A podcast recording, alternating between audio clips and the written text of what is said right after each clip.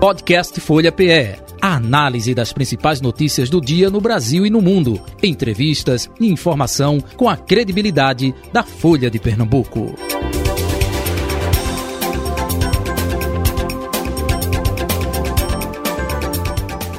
Nós estamos recebendo em nosso estúdio Marcela Montenegro, diretora executiva do IPESP, Instituto de Pesquisas Sociais, Políticas e Econômicas porque a Folha de Pernambuco, em parceria com o IPESP, divulgando hoje justamente pesquisa para a corrida ao Palácio do Campo das Princesas e também para o Senado Federal. Deixa eu trazer aqui um resumo, primeiramente, para situar o nosso ouvinte com relação a essa pesquisa e depois, claro, conversando com a própria Marcela. Bem, é, corrida, né, segunda pesquisa, a segunda rodada da pesquisa Folha PESP, mostrou cenário semelhante ao primeiro levantamento. O número dos que não sabem quem, quem votar baixou para 10%. Deixa eu trazer aqui a intenção de voto para o governo do estado de Pernambuco, pesquisa estimulada. Marília Arraes aparece com 31% agora das intenções de voto. É, em junho ela tinha 29%. Raquel Lira aparece com 13, agora nessa pesquisa. Em junho também tinha 13. Anderson Ferreira, 12. Junho, o mesmo percentual. Danilo Cabral agora aparece com 11% das intenções de voto. Em junho tinha 10. Miguel Coelho aparece agora com 10. Em junho tinha 9. João Arnaldo eh, não pontua nessa pesquisa, agora, ou seja, não chegou a 1%. Em junho, ele tinha 1%. O Elton Carneiro tem 1% agora e também tinha 1% em junho. Estevens, Esteves Jacinto, eh, zero agora, zero eh, justamente também em junho. Zero é porque não atinge 1%, tá, gente? Tem 0, alguma coisa, não atinge 1%. É, Jadilson Bombeiro, é, o mesmo, ou seja, não pontuou, nem agora nem em junho. O mesmo acontecendo com Cláudia Ribeiro, é, Jones Manuel, idem, e o Biraci Olímpio também. Nenhum branco nulo, agora 12%. Em junho, o mesmo percentual, também 12%. Não sabe, não respondeu, agora 10%. Naquela pesquisa de junho, 15%. Lembrando que a pesquisa foi realizada entre os dias 10 e 12 de agosto e, e ouviu mil pernambucanos de todo o estado. Ela está registrada no Tribunal Regional Eleitoral, aqui de Pernambuco, com o protocolo PE 00637-2022. E também no Tribunal Superior Eleitoral, com o número BR 0 466-2022. Muito bem, deixa eu saudar aqui a nossa convidada do estúdio da Rádio Folha FM, Marcela Montenegro, diretora executiva do IPESP. Marcela, bom dia, prazer tê-la aqui, seja bem-vinda, hein? Bom dia, bom dia a todos os ouvintes da Folha. E vamos falar justamente sobre esta segunda rodada da pesquisa, da parceria Folha e PESP, né? Algum é, chama a atenção com relação à corrida aqui para é, segundo lugar Empate técnico, não é? Mais uma vez, não é isso, Marcelo? Exatamente. Na verdade, a gente não teve grande diferença entre o levantamento anterior e o atual, o que mostra que o eleitor, de fato, está esperando a campanha na rua, está esperando a propaganda eleitoral, enfim, realmente é, as informações sobre os candidatos, propostas, etc., a coisa começar a aparecer mais para que ele possa ir é, se posicionando de forma mais definitiva. Nesse, nesse levantamento, é, Marília continua em primeiro lugar. Uhum. É, dessa feita, ela chega ao patamar dos 30, pontua 31 das intenções de voto, aí uma distância é, razoável em relação ao segundo pilotão, digamos assim, uhum. em que a gente tem o, outros quatro nomes, Raquel, Anderson, Danilo e Miguel, é, nessa faixa entre 10% e 13%, é, tecnicamente empatados aí nessa segunda posição. Uhum. O, o, que chama a atenção é justamente é, é, os entrevistados não sabem, não respondeu, que hoje está na casa de 10% e era 15% de junho. Ou seja, quanto mais próximo da eleição, isso tende a diminuir, é isso, Marcela? Isso, é essa a ideia. O, nesse momento, a gente até faz um agregado aí do branco nulo que não sabe, o que corresponde aí mais ou menos a um quinto do eleitorado, né? A gente está falando de 22%, 12% de branco nulo e 10% que não sabem, uhum. que ainda não se decidiram é, por nenhum dos candidatos. E na sequência, a gente inclusive pergunta para aqueles que já escolheram um candidato se essa escolha é definitiva ou pode mudar. E aí a gente tem um placar de 73%, a gente está falando de 7 em cada 10 entrevistados que citam algum nome já escolhido para governador mas ainda nesse, nesse, nesse nicho, nesse segmento de eleitorado supostamente já decidido, você tem 73% que dizem que vão manter sua escolha, mas você tem 26% que ainda pode mudar. Muito bem, deixa eu acionar Edmar Lira, colunista de política da Folha de Pernambuco, também participando com a gente por telefone, né? Edmar, fique à vontade. Só aproveitando, vamos é, dissecar primeiro a corrida para o Palácio do Campo das Princesas, aí ah, depois a gente fala justamente da corrida para o Senado Federal. Combinado, Edmar?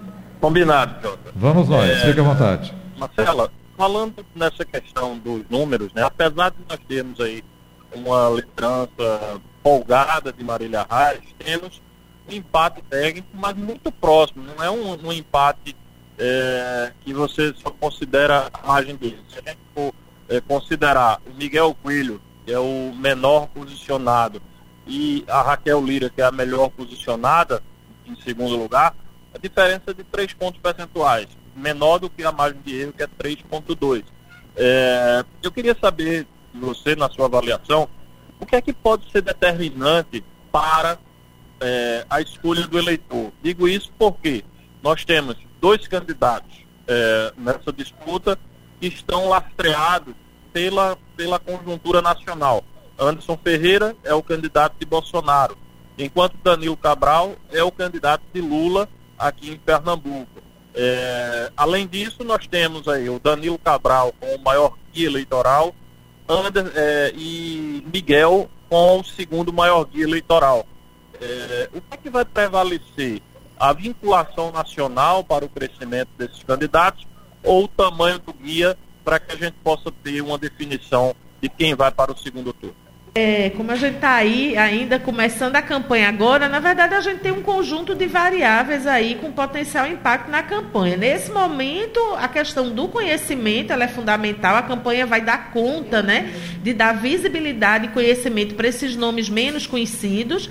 É, lembrar que a gente tem aí nessa eleição um cardápio bastante é, diversificado de candidatos e candidatos competitivos, alguns nomes regionalizados, então essa característica é importante porque o eleitor é, do sertão conhece mais é, uma candidatura mais próxima, enquanto do Agreste outra, e assim sucessivamente. Então, essa, essa maior, é, vamos dizer assim, distribuição do nível de informação sobre todos os candidatos vai ser muito importante. Então, a campanha eleitoral, a propaganda vai dar conta disso.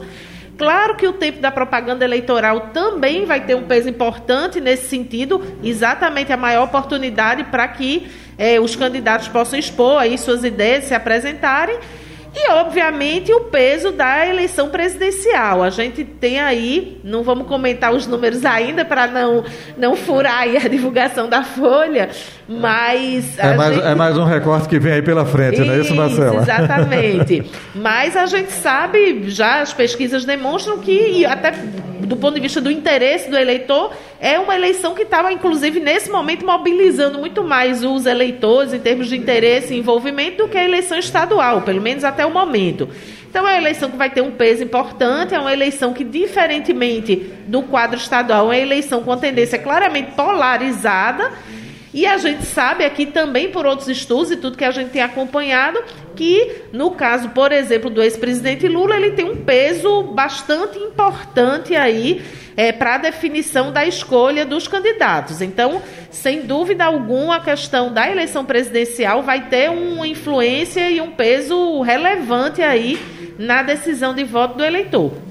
Agora, Marcela, é, a pesquisa traz sim a intenção por gênero, faixa etária e também região. Né? O que a gente pode passar nesse aspecto para o nosso ouvinte, para o nosso internauta, hein? É, veja, cada um deles tem um desenho de distribuição das intenções de voto próprio, né? Começando por Marília, que é a candidata aí com maior percentual de intenção de voto nesse momento. É, em termos de gênero, você não tem grande diferença aí, tudo muito dentro da margem de erro. Uma tendência um pouco maior de aumentar a intenção de voto dela a partir dos 45 anos. Em termos de grau de instrução, ela tem basicamente o mesmo percentual na base, instrução até fundamental, e no superior, e em termos de renda muito bem distribuído. Então, isso é inclusive uma notícia, uma informação bastante favorável para a candidata, porque ela consegue perpassar os diversos segmentos sem grandes gaps. E aí, para os demais nomes, é, algumas diferenças um, um pouco mais significativas ou não. É, no caso, por exemplo, é, de Anderson, é, a gente tem, claro, é, um, um, eleitorado, no caso dele, claramente mais masculino, aí uma diferença de 15 entre os homens e 9 entre as mulheres, por exemplo. É, no caso de Danilo, uma, uma concentração também no público de maior instrução e maior renda, ou seja, a intenção de voto dele cresce proporcionalmente à medida que aumenta o grau de escolaridade do eleitor e também a faixa de renda. E na questão da distribuição espacial, obviamente que a gente tem exatamente por essa configuração de algumas candidaturas regionalizadas. Uhum. No caso da capital, a gente tem três nomes que despontam aí, Marília com 34 e dois outros nomes com percentuais acima de 10%, Danilo com 11 e no caso de Anderson chega a quase 20, ele pontuou 19% nessa pesquisa. Uhum. Já no caso do interior, a gente tem uma maior fragmentação. Marília mantém-se aí na casa dos 30, ela pontua 31, né, nessa fatia apenas do eleitorado do interior.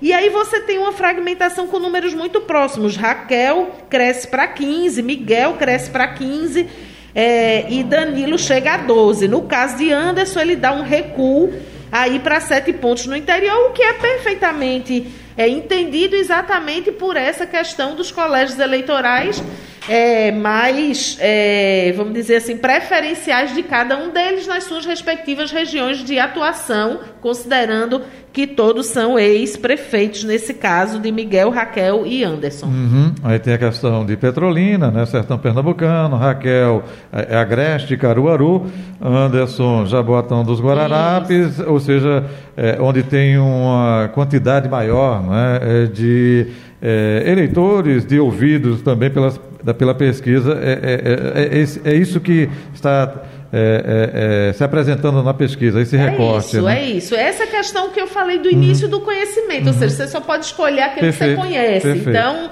é, a própria rejeição nesse momento, ela tem um elemento embutido na rejeição que é o próprio desconhecimento, né? Ainda que é grande em relação é, à maioria dos nomes. Ô, Marcela, é, se fala muito né, na mulher na política, é, a gente está com duas candidatas, é, justamente primeiro e segundo lugar. Claro, segundo lugar, empate técnico, como já foi falado aqui, não é, dentro daquela margem de erro, mas isso também se reflete, eu não estou desmerecendo é, Cláudia Ribeiro não, pelo amor de Deus, tá? é só importante pontuar, porque todos que estão aqui, que são candidatos, têm chance de chegar. Quem não tem chance de chegar é J. Batista, que não é candidato. Aí não tem como, mas todos eles têm. Agora a gente sabe que estrutura partidária, não é tempo de televisão, recursos, tudo isso conta numa eleição são é, é, itens importantes. Né? Então, por conta disso, a gente está tendo aí Marília e Raquel disputando aí primeiro e segundo lugar, ou seja, duas mulheres. Né? Isso. É, isso é uma, uma questão importante. O que, essa pauta de gênero, com certeza, é uma pauta que tem crescido aí nas discussões. O que chama atenção nesse momento é que a gente ainda não tem nos números um reflexo é, dessa questão da identificação, ou seja, as mulheres votando mais nas candidatas mulheres. Por enquanto, os números ainda não mostram isso. Uhum. Vamos ver como é que essas eleitoras se comportam daqui para frente. E como você bem lembrou, Jota, é, a eleição, para além do candidato, você tem a política, né? Para definição disso, é, retomando até um pouco o que Edmar perguntou no início. Então, todos esses pontos que você falou, estrutura partidária, quantidade de prefeitos aliados, a, a, o alinhamento com a questão da eleição presidencial é, a oportunidade uhum. em termos de exposição na propaganda eleitoral. Tudo isso, obviamente, conta aí para conta, para o cálculo do eleitor, o cálculo final do eleitor na sua decisão de voto. O, Marcela, é, você tocou agora há pouco com, é, no tocante rejeição, e até disse, é, muitas vezes a rejeição vem porque a pessoa não conhece o candidato. Agora, quando conhece e tem um percentual alto de rejeição, opa, aí é um complicador a ser trabalhado neste é, um mês e meio, vamos dizer assim, de campanha propriamente dita, né? Exatamente. É, nesse aspecto da rejeição, também a gente não tem uma diferença muito grande entre os candidatos. A gente tem, na verdade, três candidatos que têm aí um índice de rejeição é, a partir de 20 pontos Anderson em primeiro lugar com 25, Danilo vem com a rejeição por 22% dos eleitores e Marília em terceiro com 20. E daí Miguel e Raquel com percentuais é, iguais de 15% é, de rejeição nesse momento. Lembrando que nessa pesquisa a gente adotou aquela, o formato clássico da pergunta de rejeição, que é citar todos os nomes e perguntar é, em quem os eleitores não votariam. Tendo aí um contingente importante de pessoas que dizem que não votam em ninguém ou que não rejeitam ninguém.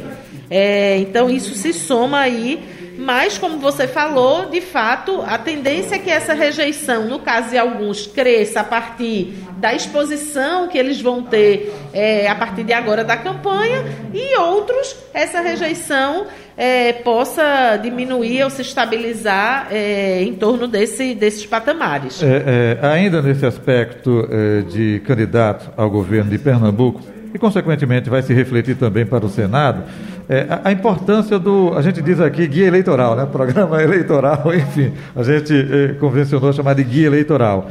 É, isso ainda é decisivo. É, o que a gente pode passar nessa perspectiva não é, de vocês do IPESP, já que nós temos aí as redes sociais, a internet, não é, é, nas últimas eleições mudando completamente esse contexto com público jovem, enfim ainda é importante, é decisivo, é, o guia eleitoral, os debates. Fala um pouco sobre isso, Marcela. Veja, todo esse aspecto de comunicação com certeza é estratégico para a campanha dos candidatos. A gente sabe que cada vez menos as pessoas declaram assistir a propaganda eleitoral, aquele programa mais longo, né, que passa no horário é, da manhã e, e da noite.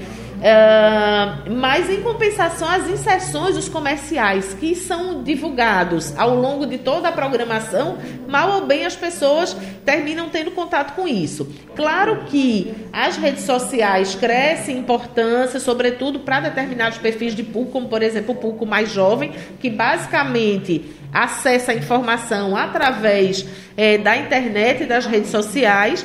Mas é importante a gente dizer que, apesar de toda essa polêmica em relação ao quanto que a propaganda eleitoral de rádio e televisão ainda atinge o público, veja, se não atinge diretamente, mas pauta, pauta a mídia, pauta os debates, pauta as discussões. Então, é no programa eleitoral, no comercial, onde aparece a denúncia, onde é divulgada a proposta, e isso serve de como eu disse, de pauta é, e, e, de informação mesmo, que aí se desdobra na internet, se desdobra nas redes sociais.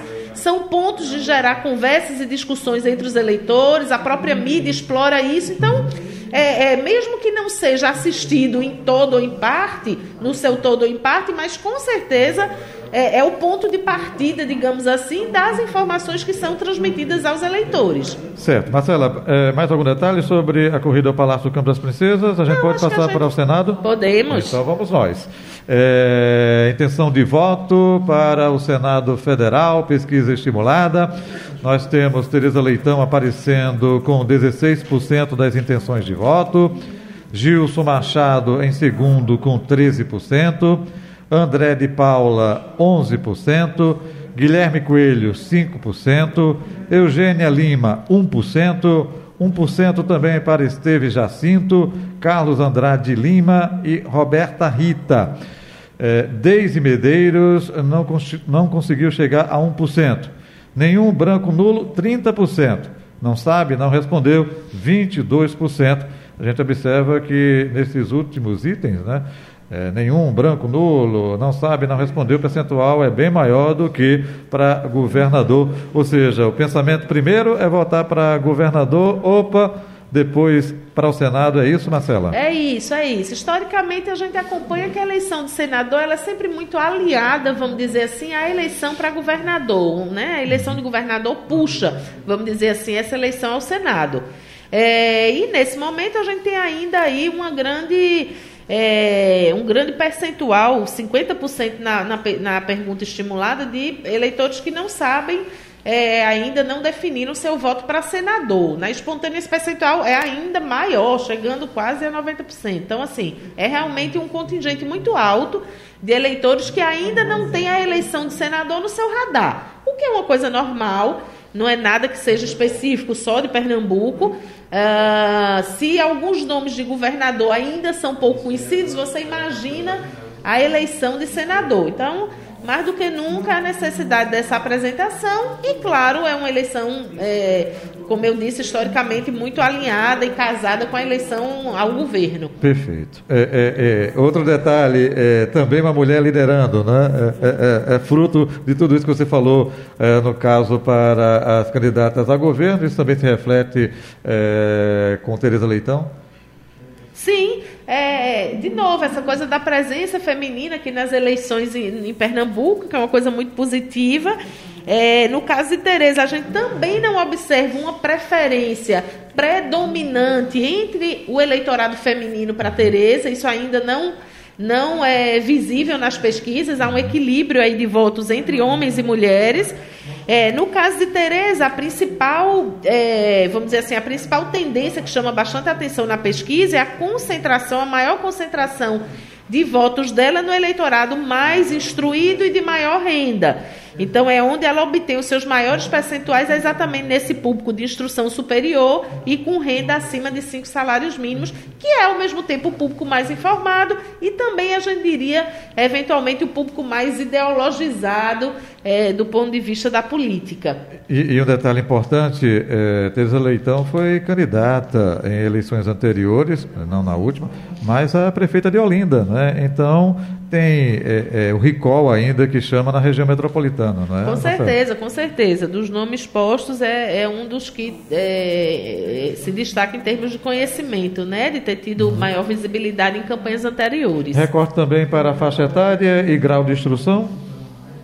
no caso é, da corrida ao Senado? Sim, é o que eu disse. No caso de Tereza, a gente não tem a, as principais diferenças são referenciadas aí nessas variáveis instrução e renda. É, Gilson, que vem aí em segunda posição com 13% das menções. Aí sim, claramente, uma candidatura mais masculina, como acontecia, como aconteceu também para governador no caso de Anderson. É, mas do ponto de vista de instrução e renda, também uma distribuição é, mais ou menos homogênea. Uhum. André, também uma candidatura mais com números maiores entre os homens, é, um crescimento conforme aumenta a faixa etária. É, hoje, um pouco mais concentrado aí nesse nível de instrução é, mais baixo e menor renda, mas também com percentuais que não são tão diferentes assim. No superior e no, na renda mais alta é que de fato ele tem percentuais hoje é, menores, e aí, obviamente, em função das distribuições que a gente falou antes. É, então, esses são os três nomes que pontuam no momento, para além de dois dígitos, né? E que merecem aí, porque os outros todos com percentuais abaixo de 10%, essas diferenças por segmentos, elas são ainda mais é, tênues, porque são variações de 1%, 2% que não fazem tanta diferença para análise no momento. Uhum. Marcela, em, em, eleições passadas, nós eh, tínhamos uma tendência de quem vota eh, para governador, consequentemente vota para o senador daquela chapa, daquela coligação. Né? Com a radiografia de momento, né? é isso que nós estamos analisando aqui, a pesquisa Folha IPESP, divulgada hoje na Folha de Pernambuco, a gente vê para governo Marília Reis eh, na frente, e ver Tereza, é, que é candidata pela Frente Popular com Danilo Cabral na frente. Ou seja, a gente está vendo é, não a casadinha, como a gente diz, né? A diferenciação, volto a frisar, nesse momento que é feita a pesquisa e publicada no dia de hoje na Folha de Pernambuco, dia 15 de agosto. Né? É, Jota, é, é importante a gente fazer algumas ponderações em relação a isso. Primeiro, a gente precisa entender que Marília e Danilo, é, mais ou menos, são do mesmo campo aí né? Até eleições anteriores, é, é, Marília era do PT, PT e PSB alinhados, então você tem uma sobreposição do perfil desse eleitorado de Marília e Danilo, sem dúvida, nesse campo mais à esquerda, digamos assim que é exatamente o campo de Tereza. Então é, é, é, natural que ela transite bem aí por esses dois eleitorados. A gente tem, em termos de análise, alguns cruzamentos é, de eleição para da intenção de voto para governador e senador que confirmam isso que eu estou mencionando, ou seja, Tereza transitando tanto entre o eleitorado de Danilo, que é o seu governador por chapa, mas também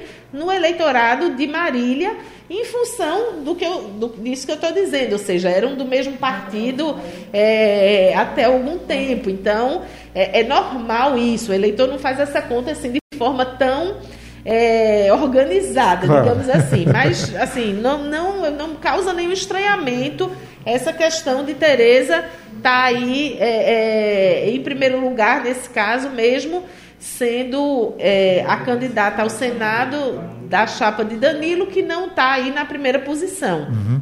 É, no caso da eleição para senador, é, também as pesquisas e os resultados eleitorais anteriores mostram que essa influência é menor do que é. é, é na verdade, é como se a gente tivesse uma relação de cima para baixo, ou seja, presidente influenciando o governador, governador influenciando o senador, Perfeito. nessa ordem. Perfeito. Então, é, se, se, se mantém essa influência da eleição para presidente em relação à eleição para o Senado, é menor do que é, a influência que a eleição ao governo terá sobre a eleição ao Senado. É, o que é importante a gente observar é que nesse caso é, do, do apoio de Bolsonaro, do presidente Bolsonaro na campanha, ele, é, ele se realiza talvez de forma mais efetiva nesse momento ainda em que você tem ainda uma fragmentação de candidatos, ainda nem todos estão conhecidos, mas o, o, o, candidato de Bolsonaro ele já passa a ser mais claro na cabeça do eleitor. Então, nesse momento ainda pré-campanha, lembrando, é, fica mais fácil para o eleitor identificar, é, no caso Anderson e o próprio Gilson aí colado com Anderson, nesse campo bolsonarista.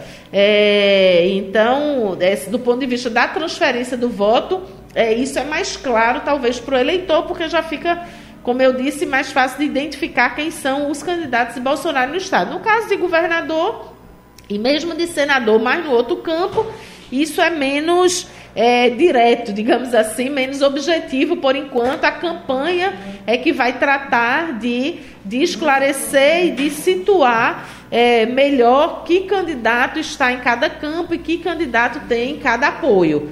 Não sei se conseguia esclarecer o que a Edmar queria, porque realmente Cortou, houve esse probleminha foi, foi. no corte da pergunta, mas é isso. Ô, ô Marcela, é, foi feita também rejeição para senador ou não?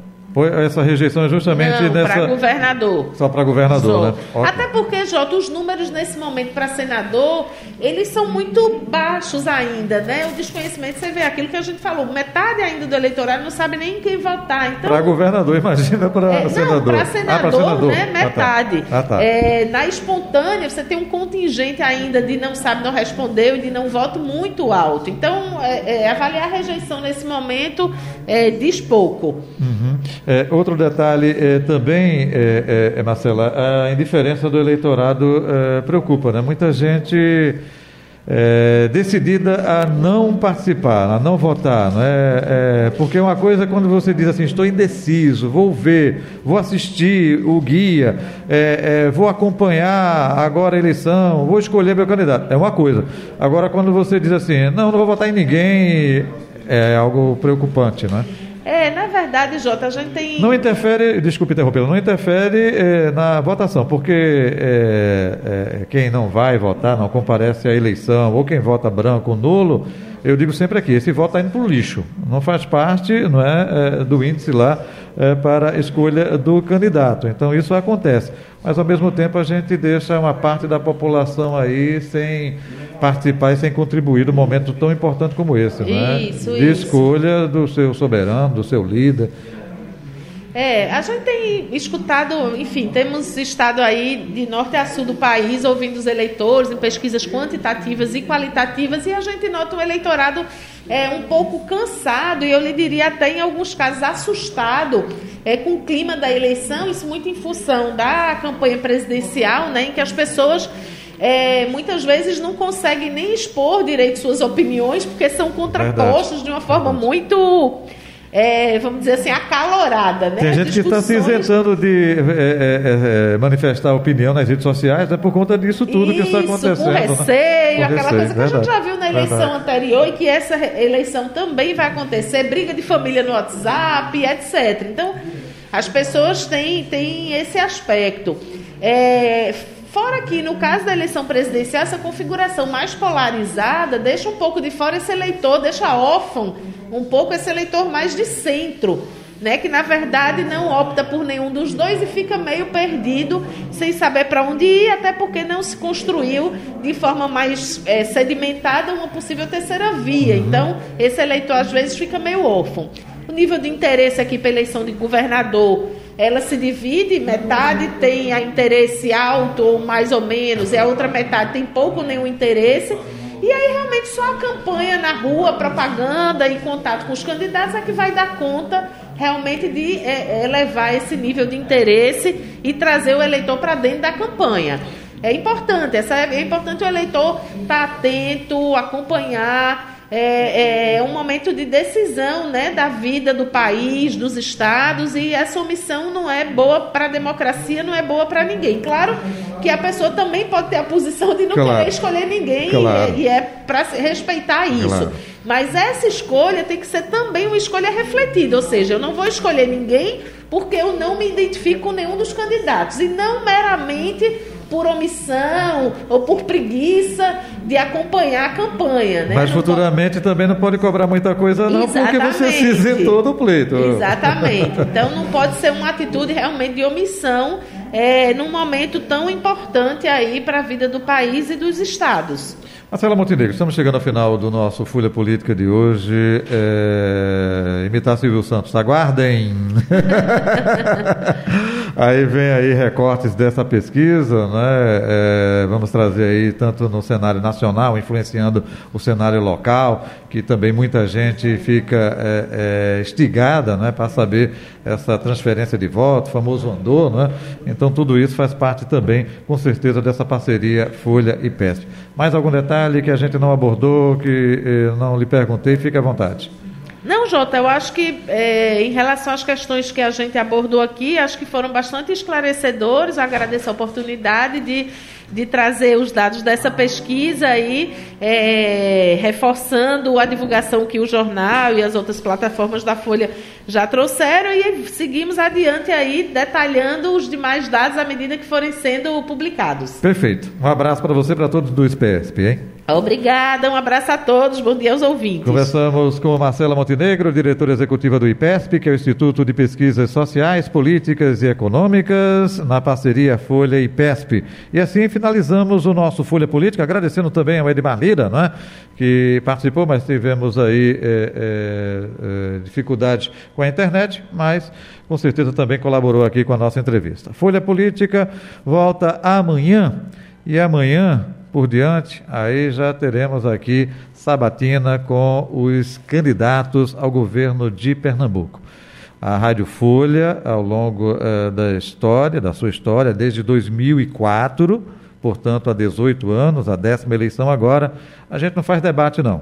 Porque debate hoje em dia é tão engessado, olha, réplica, tréplica, é, é, três minutos, dois minutos, e aí às vezes não tem tempo para o candidato expressar o seu programa de governo, a sua proposta, aqui na Rádio Folha é sabatina, entrevista com os candidatos. E aí ele tem tempo para dizer o que pretende, o que fazer em vários segmentos, propostas. Com certeza, então, amanhã estaremos aqui já dando início né, às sabatinas para os candidatos a governo de Pernambuco. Amanhã é o candidato da Frente Popular, Danilo Cabral, com a gente a partir das 11 horas. Final do Folha Política de hoje. Folha Política. Podcast Folha PE. A análise das principais notícias do dia no Brasil e no mundo. Entrevistas e informação com a credibilidade da Folha de Pernambuco.